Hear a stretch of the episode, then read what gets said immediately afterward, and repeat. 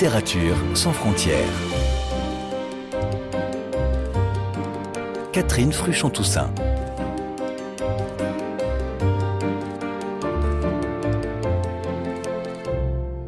Bonjour à toutes et à tous. En cette première émission de l'année, que je vous souhaite excellente, et à cette époque où tout semble possible, où les horizons sont illimités, où l'on est prêt à relever tous les défis, je vous propose justement aujourd'hui de découvrir non pas un livre comme d'habitude, mais des centaines et des centaines qui ont été amoureusement répertoriés, classés, annotés, commentés, thématisés par notre invité aujourd'hui qui publie donc cet album sous le titre Les 1000 livres qui donnent envie de lire aux éditions Glénat. Bonjour Sarah Soquet. Bonjour Catherine. Quelle ambition à l'image sans doute de l'énergie que vous déployez comme auteur, comme professeur et comme passeuse de littérature, puisque vous l'enseignez, vous la partagez via des applications de votre invention, et vous l'embrassez ici tout entière, puisque nous retrouvons là des classiques aux contemporains, des moins connus aux plus populaires, tous ces livres que vous avez rassemblés venant d'une cinquantaine de pays, tous genres confondus, où chacun peut piocher une, voire plusieurs idées de lecture. Pourquoi cette volonté, Sarah Soquet, d'inciter à la lecture les uns et les autres? Pourquoi est-ce si important pour vous? Plusieurs raisons. La première peut-être euh, parce que euh, je dois beaucoup à la littérature. Il se trouve, sans rentrer dans les détails, que euh, j'ai passé beaucoup de temps de ma jeunesse à l'hôpital malade et la littérature a été une extraordinaire fenêtre sur le monde. Je n'ai pas peur de dire que la littérature m'a sauvée. Donc j'ai eu à cœur euh, de m'en imprégner, de toujours lire, de la transmettre et d'une certaine façon de lui consacrer mon métier que j'ai souhaité euh, développer et embrasser de plein de façons différentes. Donc vous êtes professeur de lettres? Oui. Vous vous adressez à un public de quel âge? Je m'adresse à un public euh, de lycéens, lycéens ou fin, fin de collège, troisième, seconde, première. J'ai aussi plusieurs casquettes. Je suis blogueuse, donc j'ai un blog consacré à la littérature classique. J'ai créé avec ma maman, qui est ingénieure, huit applications de littérature qui permettent en fait de découvrir euh, la littérature euh, sur téléphone et d'avoir à portée de main euh, des centaines de textes qu'on peut relire n'importe où. Et pourquoi huit? Pourquoi huit? Oui, je veux dire, elles sont si différentes les unes des autres. Une seule application consacrée à la littérature ne suffisait pas pas du tout, elles sont très différentes les unes des autres. La première qu'on a créée s'appelle Un texte un jour. Elle a été créée en 2012. Et en fait, on s'est rendu compte assez vite, donc tous les jours, on voyait les gens télécharger les textes. On savait chaque jour combien de personnes lisaient tel texte, à telle heure, etc. Et on s'est rendu compte qu'il y avait un vrai engouement sur la poésie. On a créé un poème un jour sur la poésie française. On a créé au texte Day sur la littérature anglo-saxonne. On a créé un texte une femme avec des textes écrits que par des femmes, mais pas seulement des femmes de lettres, des sages-femmes, des avocates, des journalistes, euh, plein de femmes différentes qui embrassaient la cause féminine on a créé une application sur la littérature érotique, etc., etc. L'idée, c'est de, c'est que chaque application ait son propre univers.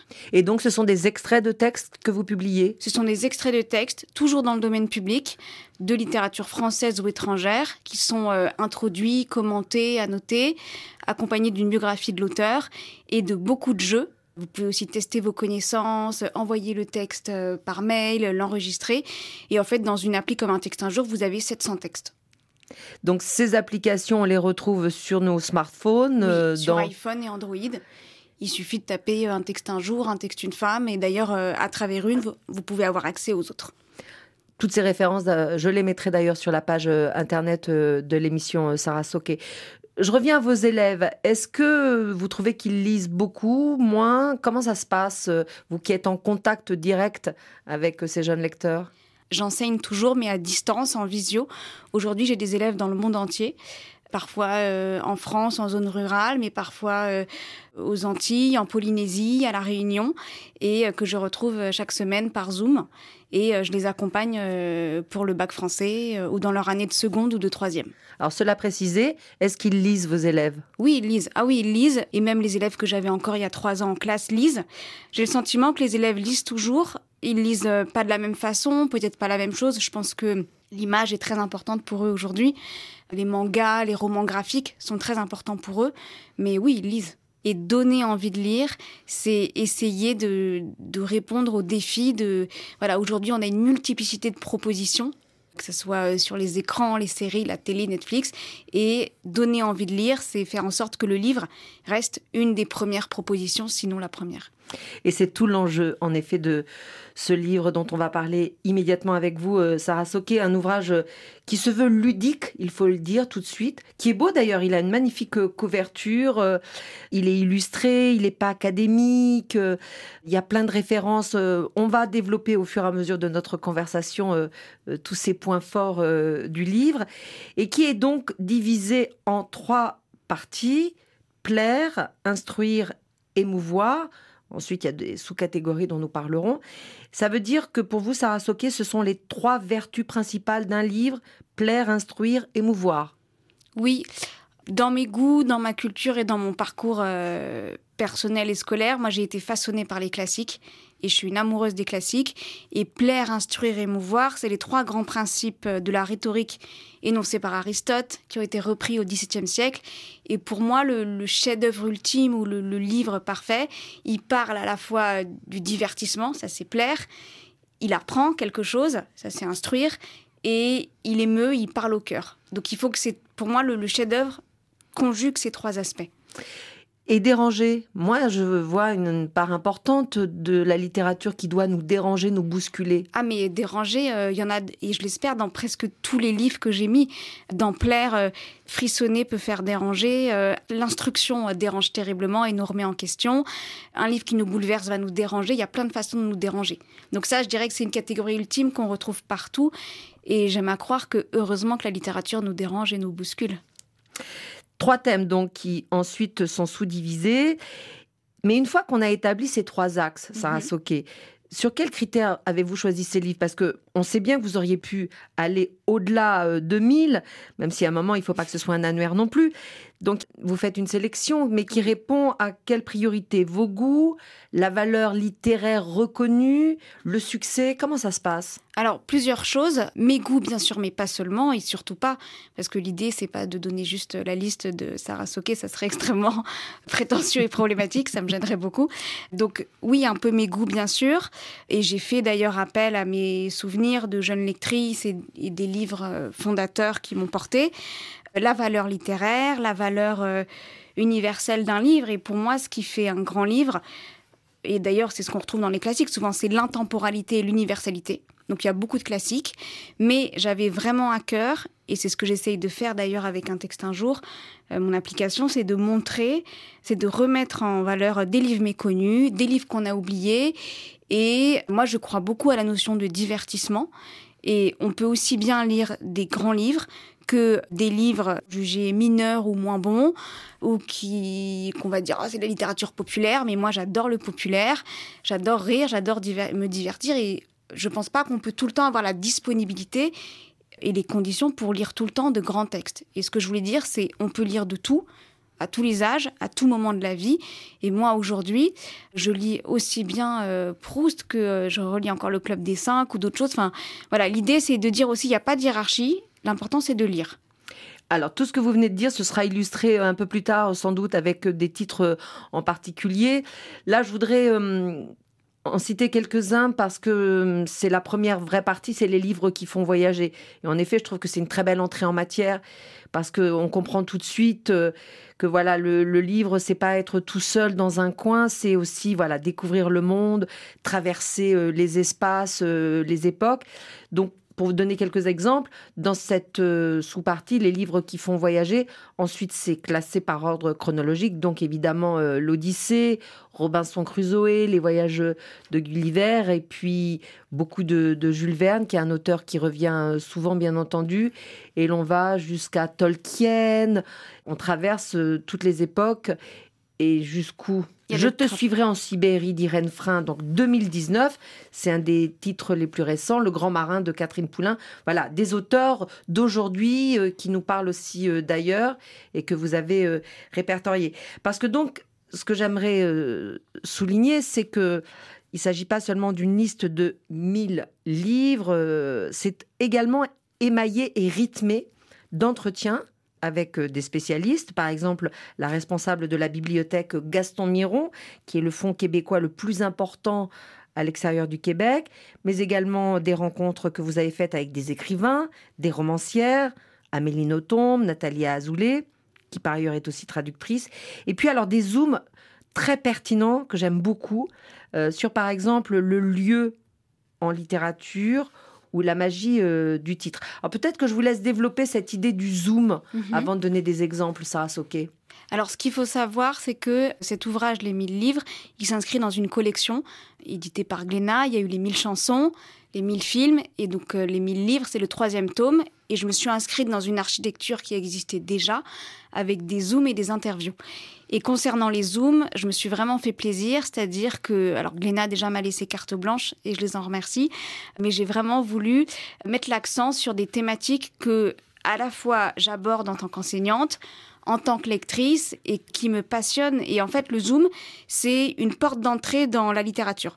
Donc, si on prend certains zooms, j'ai mis par exemple, j'ai voulu la magie du titre, parce qu'il y a des titres en littérature qui sont vraiment magnifiques. Euh, Alors, on va citer quelques-uns.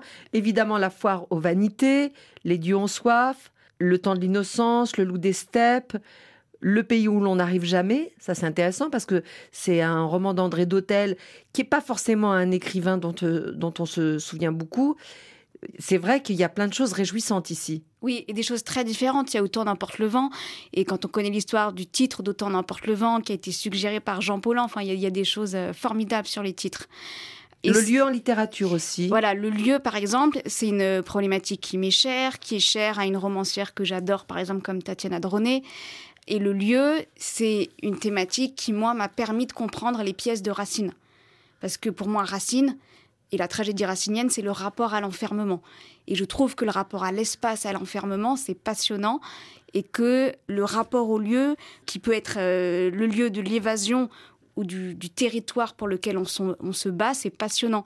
Pour moi, Chanson douce, par exemple, de Leila Slimani, c'est un rapport au territoire. L'appartement où sont gardés les enfants par la nounou, c'est un territoire. Et c'est ainsi que du coup se retrouvent associés Pobouille d'Émile Zola qui se passe dans un immeuble et juste derrière le crime de l'Orient Express d'Agatha Christie parce que ça se passe dans un train, de la même façon que la modification de Butor se passe dans un train. Mais là, d'un seul coup, ça bouscule les gens, ça bouscule la notoriété, ça bouscule euh, plein de choses, mais en même temps, il y a une vraie unité. C'est une façon de dire aussi que la littérature a des liens, enfin qu'il y a des liens dans la littérature.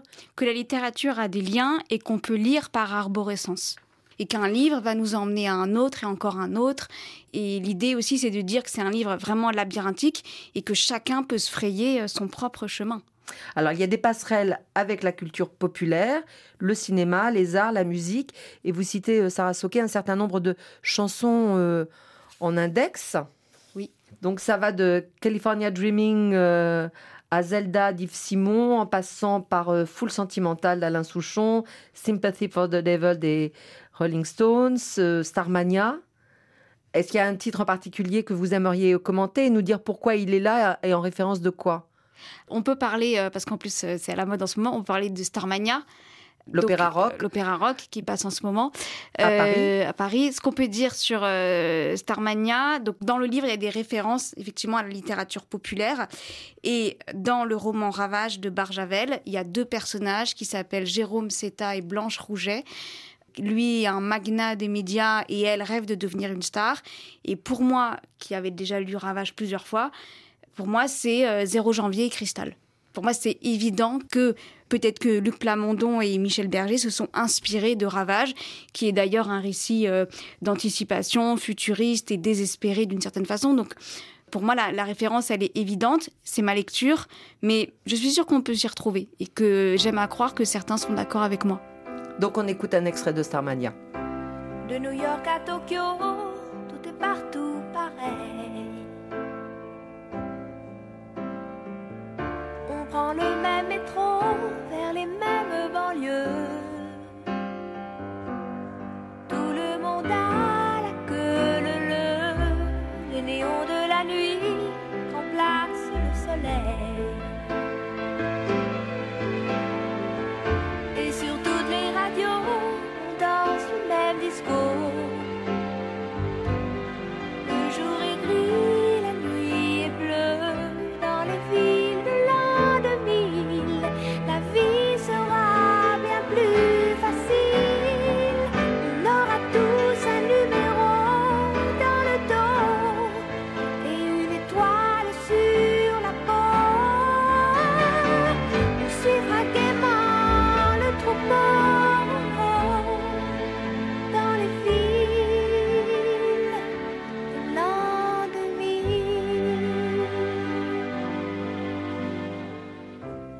Mirabel ou Roissy, tout est partout pareil.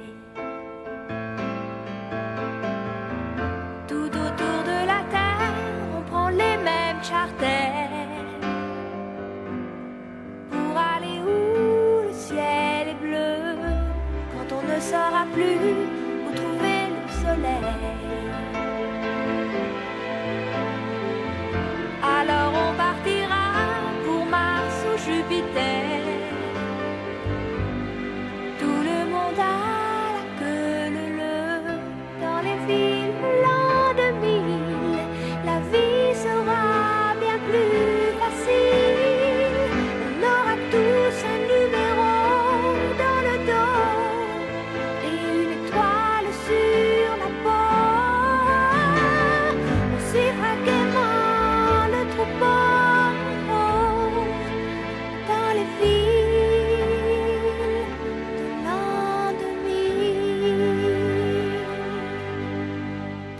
Vous êtes bien à l'écoute de Littérature sans frontières sur RFI avec une émission un peu spéciale aujourd'hui, puisque avec notre invitée Sarah Soquet, nous nous promenons dans une forêt littéraire où elle a identifié les 1000 livres qui donnent envie de lire. Titre de son ouvrage paru aux éditions Glénat. On l'a dit, c'est un album gai, illustré, thématisé, où l'on vogue des livres qui font voyager aux livres qui donnent envie d'aimer, en passant par les livres qui font réfléchir, tout en s'arrêtant sur euh, quelques zooms, les adaptations littéraires ou la femme fatale, et en rencontrant des acteurs et passeurs comme des écrivains, mais aussi des amateurs, entre guillemets, qui soit postent sur les réseaux sociaux leur coup de cœur, ou soit font des podcasts. Et puis, il y a toute une infographie où l'on apprend qui sont les auteurs les plus adaptés. Ici, en tête, euh, William Shakespeare. Qui sont les 20 auteurs les plus traduits au monde Sans surprise, Agatha Christie, suivi néanmoins par Jules Verne. Ou encore les 25 meilleures ventes de tous les temps après la Bible, le Coran et le petit livre rouge de Mao. Et c'est Don Quichotte euh, de Cervantes qui est en tête. Un seul Français dans ce palmarès, Antoine de Saint-Exupéry avec Le Petit Prince. Et puis j'ai vu à la place 9 un auteur dont j'avais pas entendu parler. Alors j'ai vérifié. Henri Rieder Haggard avec son roman Elle, donc neuvième livre le plus vendu au monde. Et j'ai eu beau chercher dans votre livre, Sarah Soquet, je l'ai pas trouvé. Pourquoi? Parce que je l'ai pas lu et que je, je ne peux pas tout lire et que je ne l'ai pas lu. Donc ça veut dire en creux que vous avez lu les 1000 livres dont il est question ici? Bien sûr, et j'ai surtout lu bien plus de livres qui ne figurent pas aussi dans le livre. Ce livre raconte aussi mon parcours de lectrice. J'ai euh, presque 40 ans, je lis depuis que je suis toute petite. Enfin, 1000 livres, c'est tout à fait cohérent et c'est mon parcours de lectrice. C'est un livre très personnel de toute façon que j'aime euh, à la fois très généralisant mais très personnel et qui raconte aussi la lectrice que je suis et les livres qui m'ont construite. Et qui va donc pas euh, répondre forcément au dictat du succès. Et vous n'avez pas suivi à la lettre euh, ces 25 titres les plus vendus au monde. S'il y en avait un que vous n'aviez pas lu, euh, vous l'avez pas mis. Ben, je l'ai- non, je ne l'ai pas mis. mais, mais si ça peut laisser la place à un autre méconnu, ça, ça me semble très bien. Et, c'est...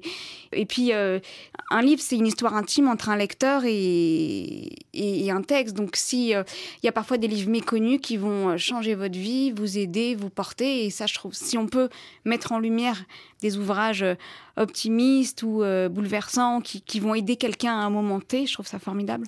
Alors, justement, on va parler euh, de votre liste que vous nous proposez en début d'ouvrage, vos 20 livres préférés, avec tout en haut de votre classement, Pélagie la charrette de la Canadienne Antonine Maillet, qui d'ailleurs a eu le prix Goncourt en 1979 pour ce roman.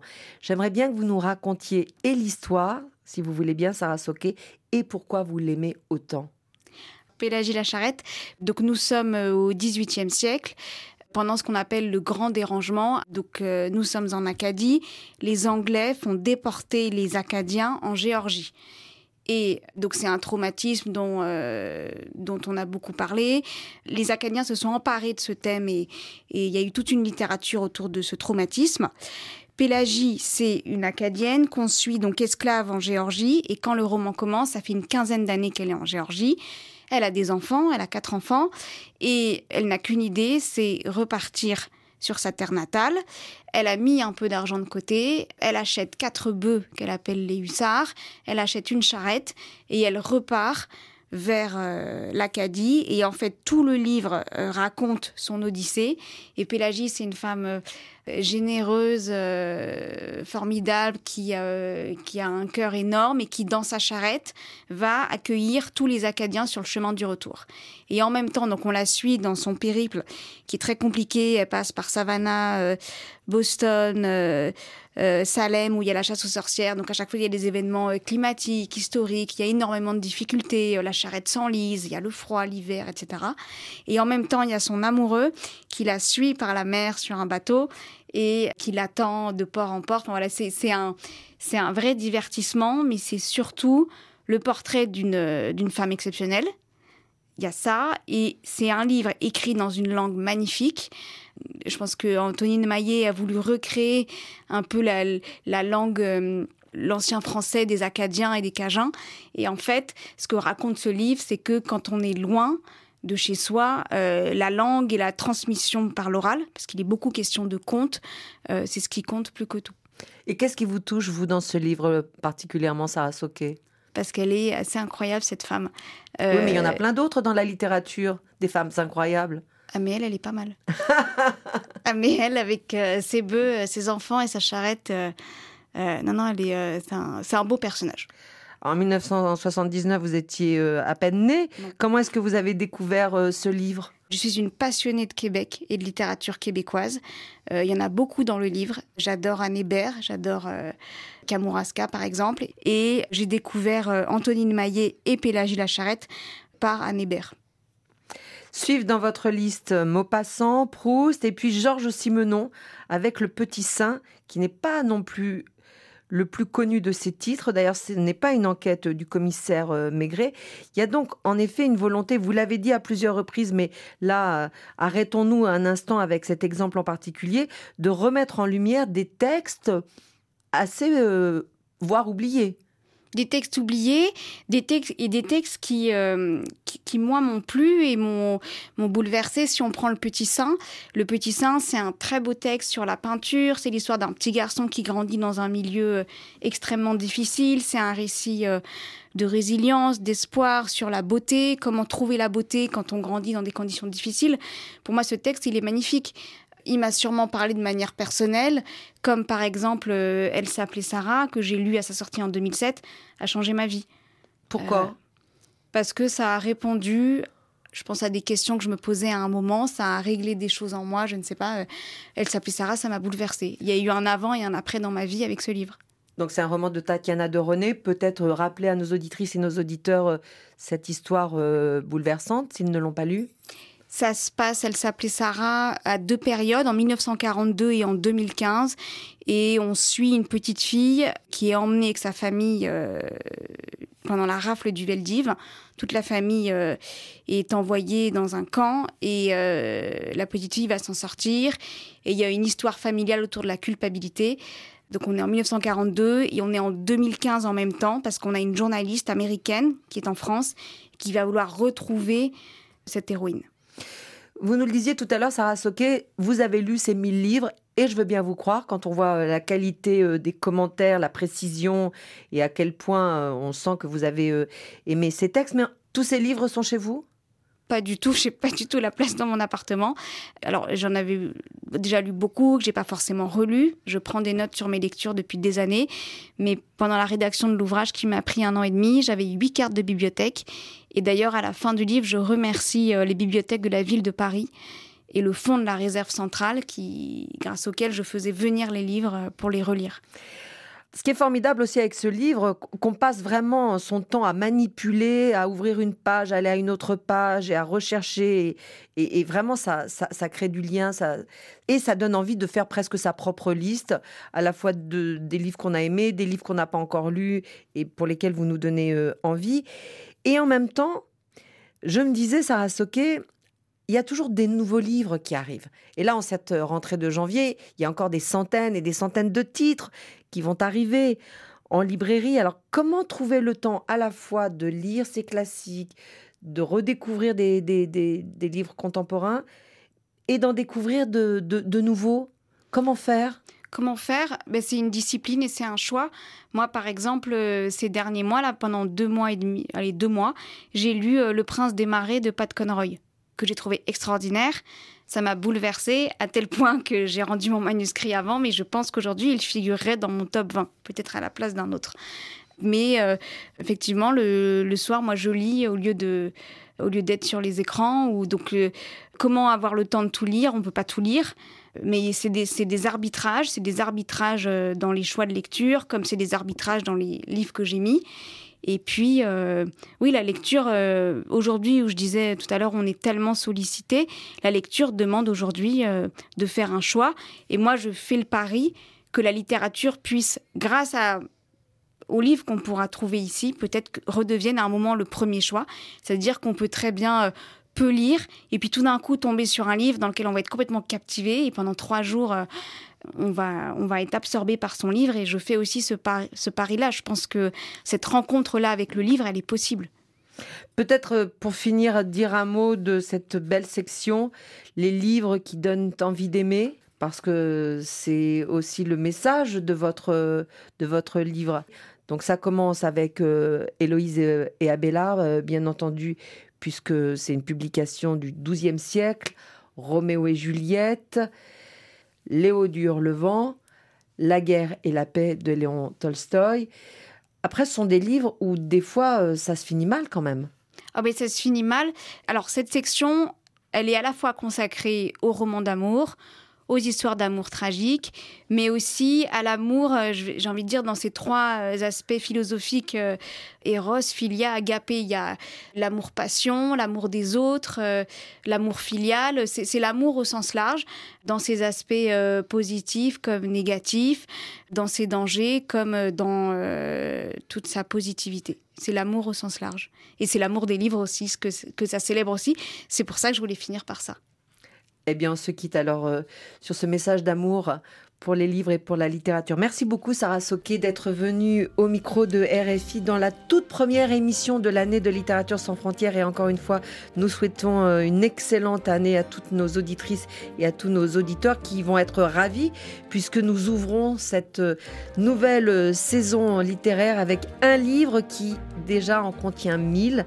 Je rappelle donc le titre de cet ouvrage que vous publiez avec euh, les éditions Glénat, les 1000 livres qui donnent envie de lire. Merci à vous. Vous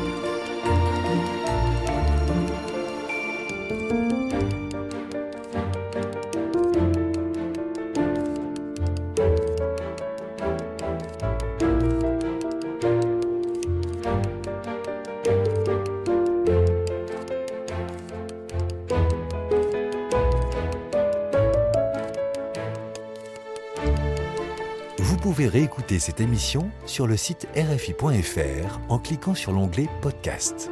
Et pour ne manquer aucun numéro de votre magazine, vous pouvez vous abonner à Littérature sans frontières dans votre application préférée et nous laisser un commentaire.